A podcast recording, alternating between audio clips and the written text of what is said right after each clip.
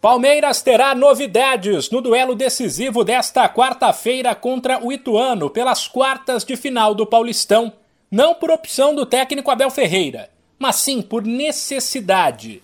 No jogo das 9h35 da noite no horário de Brasília, o Verdão não contará com o goleiro Everton e os zagueiros Gomes e Kusevic convocados para jogos das eliminatórias da Copa.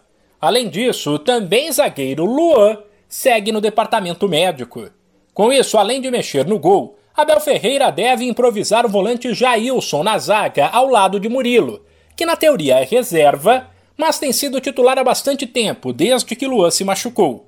Nada disso, porém, tira o sono da equipe que tem disparada a melhor defesa do estadual, com somente três gols sofridos em 12 jogos.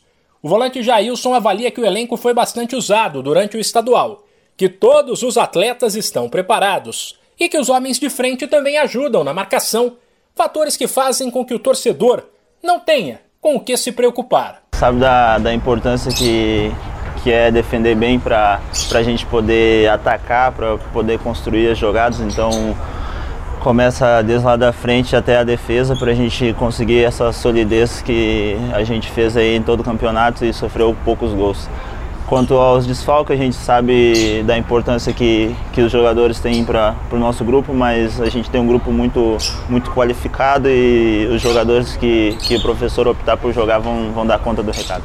Sem contar o goleiro e a dupla de zaga, o Palmeiras deve encarar o Ituano com força máxima. Ou seja, vai com Marcelo Lomba, Marcos Rocha, Jailson Murilo e Piquerez, Danilo Zé Rafael e Rafael Veiga, Gustavo Scarpa, Dudu e Rony. Vale lembrar que a definição de quem vai para a semifinal do Paulista é em jogo único e que empate leva para pênaltis. Jailson ainda pregou respeito ao Ituano, mas afirmou que em casa o Palmeiras tem que se impor. Com certeza a gente sabe da, da dificuldade que é o Campeonato Paulista.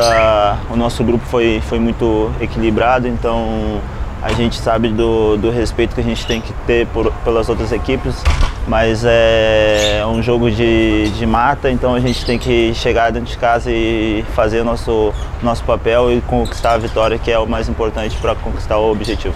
Sem esquecer que o Ituano está nas quartas de final com méritos. Fez a quinta melhor campanha da primeira fase, com 19 pontos, 4 a menos que o Corinthians, que fez a segunda melhor campanha.